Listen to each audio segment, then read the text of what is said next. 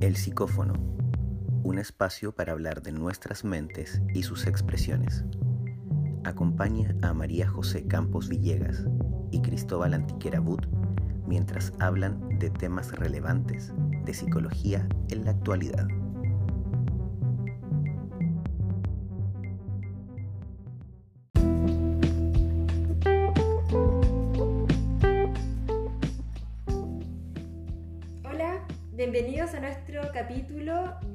Psicófono. En esta ocasión estamos en nuestro sexto episodio Así es. y capítulo 2 de nuestra serie que está dedicada a lo que es la violencia contra las mujeres.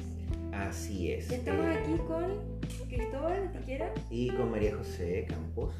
Eh, vamos a hablar hoy día de violencia contra las mujeres y vamos a seguir los capítulos que estábamos hablando, eh, o sea, la temática que estábamos hablando el capítulo pasado que tiene que ver con el grooming.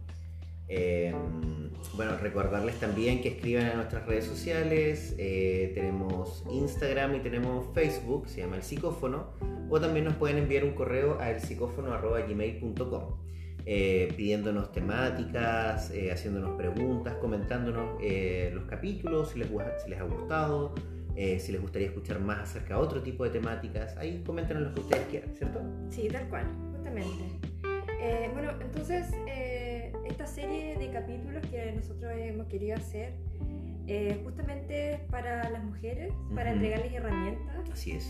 eh, y en ningún momento es eh, una forma de querer eh, Responsabilizarlas, ¿cierto? justamente responsabilizar a las mujeres por la, la violencia que se sufre, sino que más que nada tener un conocimiento de aquellas cosas que quizás en otros contextos no se hablan Claro.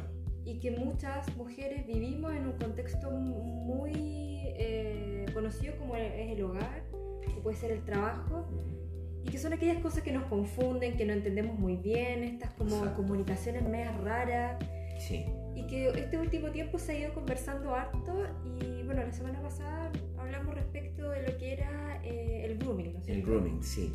Sí, eh, bueno, como tú aclarabas, yo creo que el tema es no caer en esta cultura de la revictimización, ¿cierto? Donde al final Claro. uno, no sé, si te asaltan en, en un paradero de noche, te preguntan a ti qué hacías tan tarde solo en la noche, ¿cierto? En vez de decir, pucha, eh, qué mal que está la delincuencia, ¿me entiendes? Eh, ¿Por qué la gente anda asaltando, ¿me entiendes? Ujú. Eh, bueno, ya obviamente las, que las causas pueden ser obvias, de, de acuerdo a muchos factores sociales distintos, pero eh, a lo que me refiero con todo esto es que mm, la idea de estos programas, como tú bien decías, era entregar herramientas como para visibilizar algunas cosas y poder prevenir algunas formas de violencia. Eso es todo, ¿cierto? Y sobre todo visibilizar aquellas cosas que hoy en día parecen muy, muy normalizadas. Tal cual. Y que Sí. de repente en contextos de grupo, con amigas, puede darte vergüenza mencionar, porque puedes decir, es muy tonto lo que estoy diciendo, Claro. qué estoy pensando, y es un poco lo que queremos hacer hoy Mm, eh, con el capítulo, eh, eh, retomando la, eh, al libro, ¿no es cierto? En que nos Sí. estamos guiando con esta serie, estamos tomando un libro en específico. Exacto, sí estamos eh, tomando estas temáticas, algunas definiciones porque son muy muy fáciles de leer, ¿cierto? Yo creo que es una Sí. lectura muy muy apta para todo el mundo. Los invitamos a leerlos, los y las invitamos a leerlos, se llama eh, Libre de Psicópatas, ¿cierto? Y es de un autor que se llama Jackson Mackenzie, que él tiene mucha experiencia eh, trabajando con, bueno, miles y miles de sobrevivientes, tiene un website, lo pueden buscar en internet, se llama Jackson Mackenzie. Y él nos habla, ci- ¿cierto?, de que hay un grooming que, un grooming que es eh, personalizado. Cuando es una persona tóxica, un psicópata, un sociópata, elige una mujer para hacer un grooming eh, personalizado, que es lo que hablamos en el capítulo anterior, tú piensas que encontraste como tu alma gemela, ¿cierto? Ah, claro. Eh, es así de... De- que las de energías, impactante. todo como que fluye muy rápido y de una Claro. manera como igual, quizás como lo que uno esperaba como de la fantasía, que Mm. todo va a ser perfecto y Claro. se transforma quizás en un poquito de eso. Bueno, y, y de hecho venimos saliendo del tema del Día de San Valentín, Tal cual. Eh, e- ese tipo de, de celebraciones son un nicho para este tipo de personas porque justamente explotan la idea del amor romántico para que tú pienses que fuiste flechada. En realidad ya hemos hablado de que el amor obviamente toma trabajo, somos personas distintas, hay que adaptarnos, hay que muchas veces sacrificar algunas cosas que antes uno hacía súper egoístamente cuando uno vive en pareja, cuando uno quiere mantener una relación. Pero es más fácil pensar de que es todo como mágico. Y de, de, esa noción justamente se aprovechan estas personas, eh, los psicópatas, sociópatas o personas tóxicas, llamémoslo, dejémoslo como más abierto, eh, para hacer este grooming idealizado donde tú piensas que encontraste tu alma gemela. Entonces finalmente tú terminas pensando de que encontraste un reflejo tan fiel de ti misma que cuando empieza la siguiente fase, después del grooming, que es la erosión de identidad, como la llama Jackson Mackenzie, eh, esta persona te empieza como a descolocar de muchas maneras distintas y tú piensas que tú estás mal.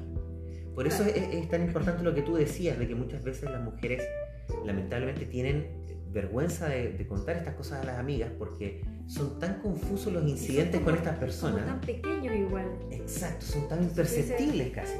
O sea, lo que te empiezas a preguntar es, ¿por qué me voy a estar quejando de esto? Exacto. Si en realidad no tiene, si lo empiezas a darle vuelta, lo más probable es que termines cuestionándote de que aquello que está pasando en realidad no tiene ninguna importancia y eres tú la que se está haciendo el drama, el problema, eres tú la problemática, la loca, etc. O sea, quizás como cada una de nosotras va eh, mirándose y sintiéndose con nosotras mismas, que quizás eso es lo que nos va, como dices tú, eh, degradando mm. lentamente. Claro, esa como, erosión. claro, eso como ir desconfiando de mí misma, porque claro. Es como siento que algo está mal, mm. pero al, al, darle una vuelta veo que ya no es tan importante o puede ser un poco ridículo. Claro, a ese nivel te hace dudar de ti misma, ¿cierto? y, lo llama erosión y no, no le pone otro término porque es muy lento. Es como hace la analogía con lo que ocurre con la, con la tierra, con el suelo. Cuando se va erosionando es un, un proceso muy lento que puede tomar años, décadas, eh, y en el caso de nuestras personalidades, de nuestra autoestima, es un poco lo mismo. O sea, como dices tú, son incidentes tan pequeñitos que día, en día, van calando, día a día van calando en ti. Eh, te van insegurizando, te vas poniendo más temerosa, más ansiosa, eh, quieres contentar más a esta persona, pucha, cada vez te, te, aíslas más de tus amistades, ¿me entiendes? y, y hoy día vamos a hablar de este tema del gaslighting, que es súper importante como método de erosión de la personalidad que ocupan estas personas contra las mujeres, ¿cierto? Perfecto. Eso es lo que vamos a hablar en el siguiente segmento cuando volvamos de la pausa. Eh, cuando volvamos de la pausa vamos a continuar con lo que es el gaslighting y ahí veremos un poquito más de lo que se trata.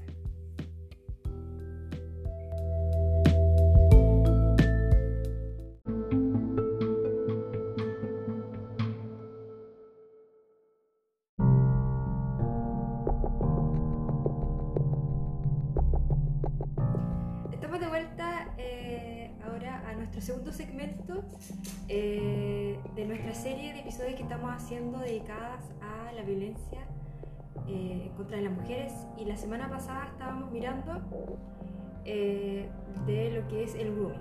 Y ahora queremos hablar de lo que es el gaslighting, ¿cierto Cristóbal? Así es, el gaslighting, como habíamos quedado en el segmento anterior, María José, Eh, tiene que ver con esta forma de erosionar la personalidad, la identidad de la otra persona. Es como que ya se metieron en tu, en tu campo, ¿cierto? En tu campo privado, ya es parte de tu, de tu círculo más íntimo esta persona tóxica y empieza como a atacar desde adentro. Ya pasamos por esta etapa súper idealizada, el grooming, donde la persona le gusta las mismas cosas que te gustan a ti, odia las mismas cosas que tú odias, tiene los mismos gustos en música, películas, el sexo es increíble. Es una conexión a otro nivel. A otro nivel, soulmates, como se dice, ¿cierto? Almas gemelas. Y el problema es que después de esa, de esa etapa, eh, como habíamos hablado también en el capítulo anterior, se empiezan como a probar las aguas. Una vez que la persona ya como que te tiene enganchada, esta persona tóxica, eh, empieza con este tema, por ejemplo, el gaslighting. ¿El gaslighting qué es? Es confundirte, ¿cierto? Eh, está como súper popularizado el, el término ahora y la definición más sencilla es como cuando te confunden a propósito con el ánimo de confundirte más más adelante. ¿Cómo sería como una, definición muy, como eh, a grosso modo? Entonces, en el fondo, eh, la idea es poder ir conociendo un poquito más del gaslighting, cómo lo podemos encontrar, mm. eh, qué sería lo que uno podría encontrar, qué sería un gaslighting. Claro. Eh, bueno, la manera más fácil de identificarlo y la mayoría de las mujeres que escuchan este programa pueden darse cuenta que es siempre pequeñas mentiras acerca de cosas muy triviales y cotidianas. ¿Entiendes? Cosas por las cuales tú no tendrías por qué mentir. Por ejemplo, Jackson Mackenzie da un ejemplo muy, muy, muy claro en su libro. Eh, dice, cuando va a ir al gimnasio y cambia de...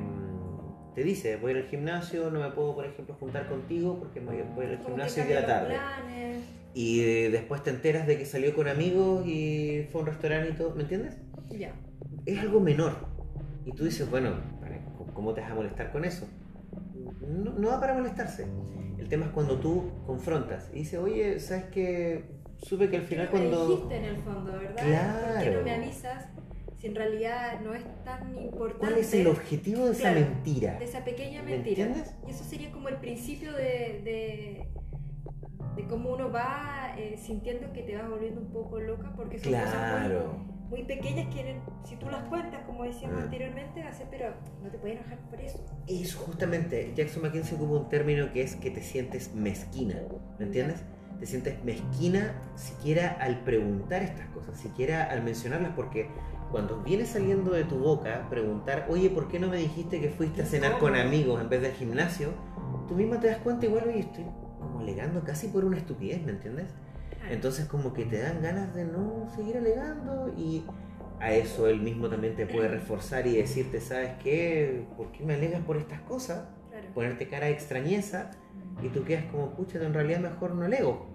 Entonces la próxima vez que te mienta con algo así de trivial, ¿te dan ganas de alegar? No, o sea, claro, no, porque me imagino que se activan también todos como los fantasmas que uno ve en, en el mundo, en, en la televisión, que es decir, eh, o lo que uno escucha igual en, conversaciones con amigos, la novia celosa, que es complicada, que es royenta, y que quizás, claro, uno no se atreve a decirlo porque como no es un episodio como grave en realidad, pero sí lo que queda dando vuelta es el por qué no lo mencionas si en realidad no tiene, no hay nada que esconder allí. Claro. Y, y claro, al mencionar esto en un grupo, por ejemplo, de amigas, así como eh, si uno lo cuenta, ¿verdad? Puede que nadie lo tome como mucho el peso porque en realidad no es una cosa tan fundamental. Exacto. Pero en la repetición, me imagino, con el tiempo, esto va creciendo. Y, aparte, no tenemos que olvidar que venimos de un sistema donde ya te hicieron mucho grooming personalizado e idealizado para ti. Entonces, es una persona con la que te llevas conociendo, ponte tú, uno o dos meses, tres meses y la persona se enojaba cuando tú te enojabas, estaba contento cuando tú estabas contenta, se apasionaba por lo que tú te apasionabas. Entonces cuando él empieza a demostrar extrañeza, tú empiezas a sentir distorsión e interferencia de ti misma. Porque es como tú te sientes que esto está mal, está mal mentir frente a estas cosas, pero tú lo estás sintiendo mal y él te está espejeando de que no es algo para sentirse mal. Y veníamos súper afiatados y afiatadas, ¿cierto? Hasta este punto entonces, ese, ese es el juego del gaslighting, como dices tú, como que siento que me estoy volviendo loca, porque, finalmente... Estoy en juego la relación eh, yo, o claro. sea, la, víctima en este caso, eh, pone en juego la relación al traer a, a, colación estos eventos claro. que no son importantes y que pueden poner en desacuerdo esta, esta relación que va súper bien. O sea, Exacto. Es como voy a estropear, ¿no es cierto? Toda la fantasía completa que se va tejiendo. Y por mi culpa estoy arruinando algo y, veo que el otro está molesto. En este caso, a la persona que está ejerciendo esta especie como de abuso psicológico. Claro, poco menos si se acaba la luna de miel va a ser culpa mía si sigo insistiendo que me aclare estas, estas, mentiras y estas dudas. Entonces mejor no insisto, pero tú te sigues sintiendo mal. Porque ese es el tema del gaslighting también, es deliberado no es que esta persona se haya olvidado decirte que iba a salir con amigos toda la noche. Está probando. Está probando primero, diciendo, a ver si esta mentirita cómo sale. ¿Me entiendes? Porque las personas que son tóxicas, que son, que tienen estas inclinaciones más psicopáticas, están probando todo el rato. Están estudiando, ¿me entiendes? No estamos hablando de la persona que de verdad se pudo haber olvidado, no estamos hablando de la persona que mintió para conquistarte, como se dice, entre comillas, que sabemos que es un término súper machista conquistar. Claro y que una vez que ya te tiene como enrollada, como dicen en los mismos machistas, empieza a confundirte para que tú te sientas mal contigo misma y finalmente pierdas la brújula. Eso es el gaslighting. Bueno, el gaslighting de hecho viene de una película muy antigua que trata de un... Gaslight, se llama la película, ¿cierto? De un tipo que como que le cambia la, la intensidad de las lámparas a gas a una mujer para volverla loca y así él quedarse con su herencia. Su herencia, claro, sí. De ahí sale el término que se llama, es una película muy antigua, creo que es como el treinta y tanto, cuarenta y tanto, eh, época como dorada de Hollywood. Y es una película, un drama que expone cómo finalmente a través del abuso psicológico te pueden llevar a confundir tanto que finalmente piensas que estás loca, a pesar de que tú estabas bien. Es tu instinto contra lo que el otro te dice. Claro. Es algo súper como discrepante.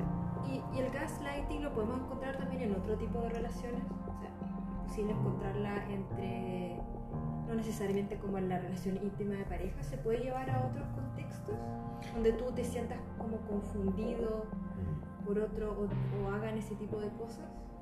O sea, yo creo que sí, definitivamente. El, término igual es acuñado desde la violencia de género. Entonces, y específicamente violencia contra las mujeres, de hecho el caso, el primer que da eh, a luz a esta película es un hombre ejerciendo violencia psicológica contra una mujer. Y después eh, todo lo que hemos visto hoy en día es que este gaslighting es muy frecuente en relaciones de más o menos larga data, eh, por lo general cis hetero entre hombres y mujeres, y es el hombre el que lo hace mucho más a la mujer. Y ahí tenemos que pensar que quizás es una programación cultural que nos han enseñado a través de este humor de doble vínculo, de este humor negro, de este humor de doble sentido, de este no tomar en serio la ira femenina y muchas cosas más, eh, a, desvalorizar y, y un poco desde el juego incluso muy infantil, tomar a la mujer como que no sabe lo que está diciendo como que no sabe lo que es, preocupante, no es preocupante, es peligroso, no es peligroso. Y siempre hay un hombre que te tiene que estar diciendo qué está bien y qué está mal. Desde lo patriarcal, desde la visión muy machista. Entonces yo siento que eso llevado a una relación termina en este tipo de, de, gaslighting que es muy intenso cuando estamos en presencia de personas tóxicas, digamos que lo están haciendo de forma deliberada, donde te están confundiendo todo el tiempo. Se da mucho también en estas parejas donde el hombre es muy infiel entonces yo te miento con cositas pequeñas para que tú después no me descubras con cosas grandes, ¿entiendes? Entonces si yo llego un día deliberadamente eh, con otro olor en la ropa y tú sabes que yo he estado solamente con mis amigos y te consta y no, hay, no hay forma de refutarlo, el día que sí llegué con otro olor en la ropa porque sí estuve con alguien más, quizás tú misma vas a decir, bueno, es que la otra vez que me sentí medio mal con la excusa que me diste que no parecía real, terminó siendo real. Entonces, como, claro, ¿entiendes? Como verdad por mentira, mentira por verdad. Es un juego muy, muy complejo. Interesante eh, el, tema del gaslighting y, y, en qué momento puede esto comenzar, ¿no? También se puede dar en relaciones como quizás más preadolescentes, adolescentes, en el pololeo, que, que, también podemos empezar a ver el, el daño que puede generarse hacia las mujeres. El tema de sentir el gaslighting, porque eh, se empieza a también a entrar a una especie como de sistema que también se vuelve a repetir en nuestra adultez, en nuestras relaciones, como más adultas. igual es un tema a conversar y que no solamente lo tenemos que dejar quizás en el plano como de lo adulto, del matrimonio, sino que también llevarlo un poquito a, al plano adolescente, donde también se pueden dar relaciones quizás eh, que puedan ser complicadas. Sí, súper compleja. Bueno, como lo dices tú, eh, la violencia parte en el pololeo, ¿cierto? Hecho, se han hecho campañas para tratar de visibilizarlo. Súper complejo porque uno piensa de que las relaciones de pololeo son siempre medias idílicas, uno siempre tiene muy idealizado cómo fue su primera relación.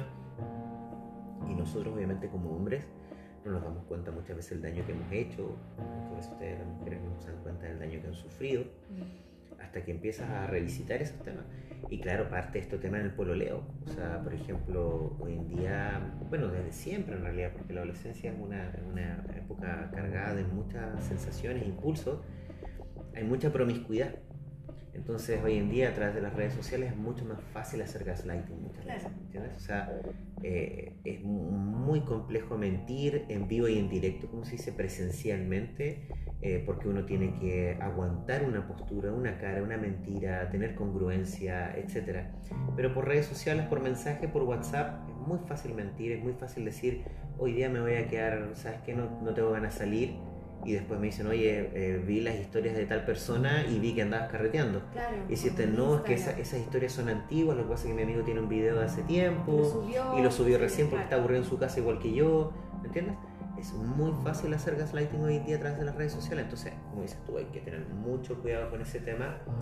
Yo creo que la recomendación está seguir el propio instinto, Bueno, ¿cierto? Vamos. Y, hablarlo, ¿no? Que Sí. es súper importante, a pesar de que de repente pueda sonar tonto, si es que tú lo sientes que está medio raro, si tú sientes que no va por donde tú quieres, como hacer más caso al instinto que tenemos, eh, poder conversarlo con las amigas o, o con quien tengas como para hablar, amigos, familia, o alguien que tú sientas confianza para que yo creo que puedas sentir una guía y, y darle una vuelta, yo creo, a- al tema, porque yo creo que es difícil igual reconocerlo, si es que no ha pasado mucho tiempo ya, o sea, al principio, como detectarlo.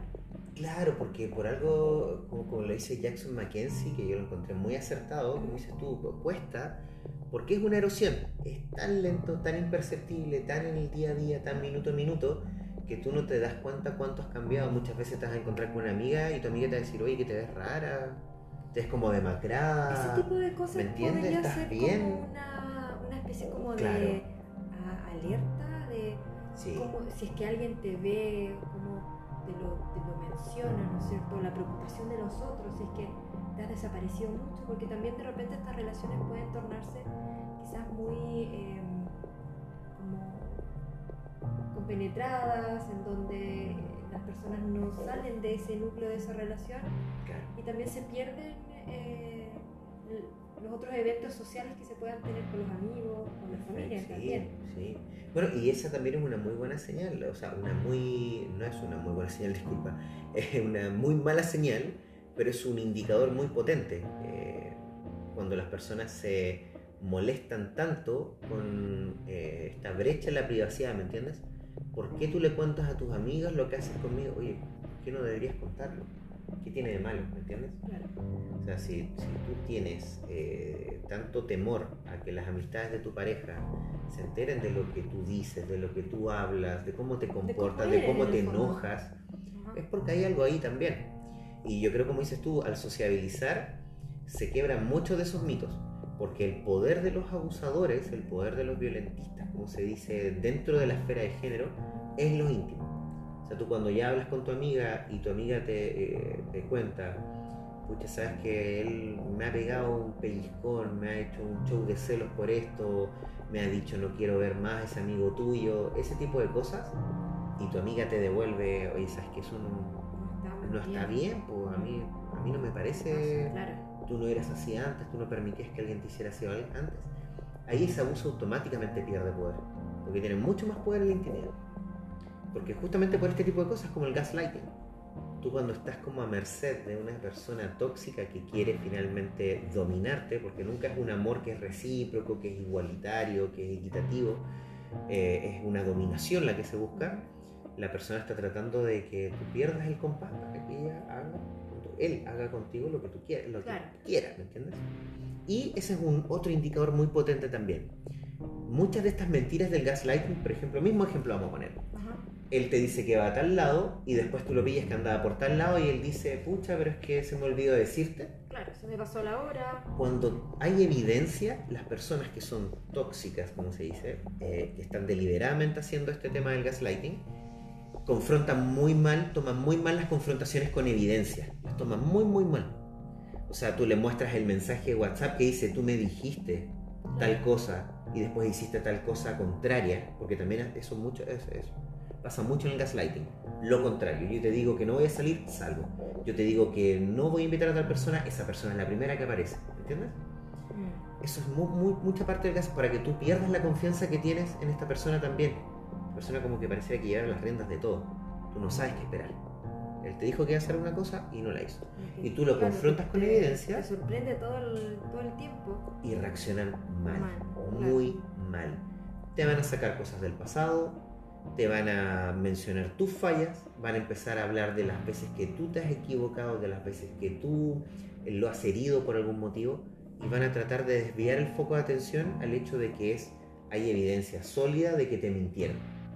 eso es una muy mala señal también. Eh, y yo creo que eso eh, sería como el gaslighting, eh, la, la, manera más fácil de prevenirlo. Prestarle atención a estos indicadores. ¿Cuándo te están mintiendo deliberadamente? ¿Cuándo reaccionan súper mal a, la, a, cuando los confrontas que te mintieron o que te dijeron algo que no lo iban a hacer, que no iban a, una promesa que no iban a cumplir, por ejemplo? Claro, la mentira excesiva, el, todo este tipo de, de, cosas como raras. Mm el sentirte tú que las cosas están mal, eh, el confiar en tu instinto, que igual como es capaz de reconocer que algo no está fluyendo como de manera adecuada y creo que es igual hay que hacer, hacerle caso creo que yo también que es súper importante poder hablarlo con alguien, poder conversar estos temas, abrirnos y también desde el otro lado, desde el que está escuchando, quizás poner también un poco más atención, mm. que de repente uno dice, no, pero ¿cómo te vas a preocupar por eso? Si en realidad no tiene mucho... Sí tanta importancia, pero si se va repitiendo, si escuchas que la persona se va alejando, que ya no tienes contacto, también desde el lado como de la amistad o desde afuera tomar algunas alertas de una posible eh, persona que esté siendo erosionada por otro, de esa manera. Yo creo que hay un, un, tremendo mito, que es mito entre comillas, porque a veces se hace realidad, eh, de que no te metas en pelea como de pololos, de amantes, de pareja, porque después sales mal tú. ¿Me entiendes? Ellos se van a arreglar, ellas se van a arreglar y después perdiste un amigo, perdiste una amiga. ¿Por qué te metiste? ¿Me entiendes? Pero el tema es que es súper importante meterse cuando hay violencia y abuso. No es lo mismo meterse, oye, pucha, es que él dijo blanco y ella dijo azul.